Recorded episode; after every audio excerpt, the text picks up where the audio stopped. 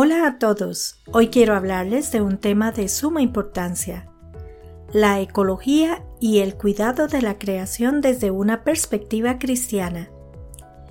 Este tema adquiere especial relevancia a la luz de la encíclica papal Laudato Si del Papa Francisco, en la cual se nos invita a todos y en particular a la juventud a cuidar nuestra casa común.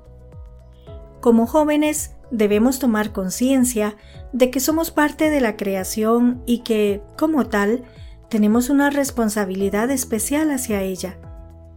La Biblia nos enseña que Dios creó el mundo y todo lo que contiene y vio que era bueno.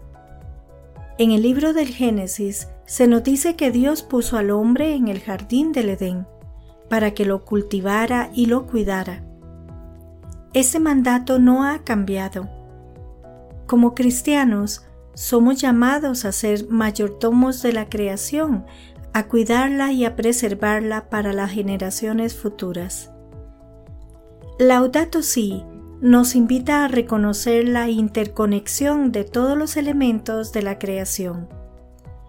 Esto significa que nuestras acciones, por pequeñas que sean, tienen un impacto en el mundo que nos rodea.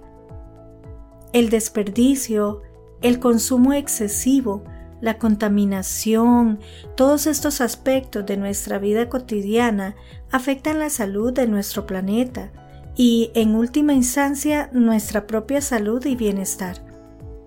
Pero no todo es desolación. Como jóvenes, tenemos el poder de hacer cambios significativos. Podemos adoptar estilos de vida más sostenibles, podemos educar a otros sobre la importancia de cuidar la creación y podemos abogar por políticas que protejan nuestro medio ambiente. Al final, el cuidado de la creación no es solo una cuestión ecológica, es una cuestión de fe.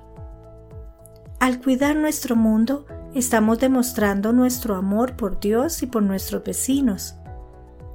Estamos reconociendo que todos somos parte de la misma familia humana, compartiendo la misma casa común. Quisiera finalizar con una reflexión del propio Papa Francisco en Laudato Si. La urgencia de desacelerar y mirar la realidad de otra manera, de recuperar la valoración de la gratuidad y la capacidad de asombro frente al hermano sol, al hermano río o a los hermanos pájaros y flores, y nuestro hermano, el prójimo, especialmente si es pobre. Que esto sea una inspiración para todos nosotros, los jóvenes, para asumir nuestro papel en el cuidado de la creación. Juntos podemos hacer una diferencia. Juntos podemos cuidar nuestra casa común.